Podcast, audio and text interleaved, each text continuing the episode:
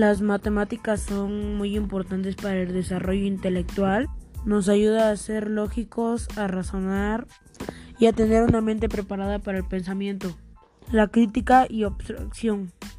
Las matemáticas nos ayudan a comprender mejor las cosas. Más que nada, las matemáticas, las matemáticas comienzan a revelarse como una herramienta indispensable para entender el mundo, pero también para dominarlo.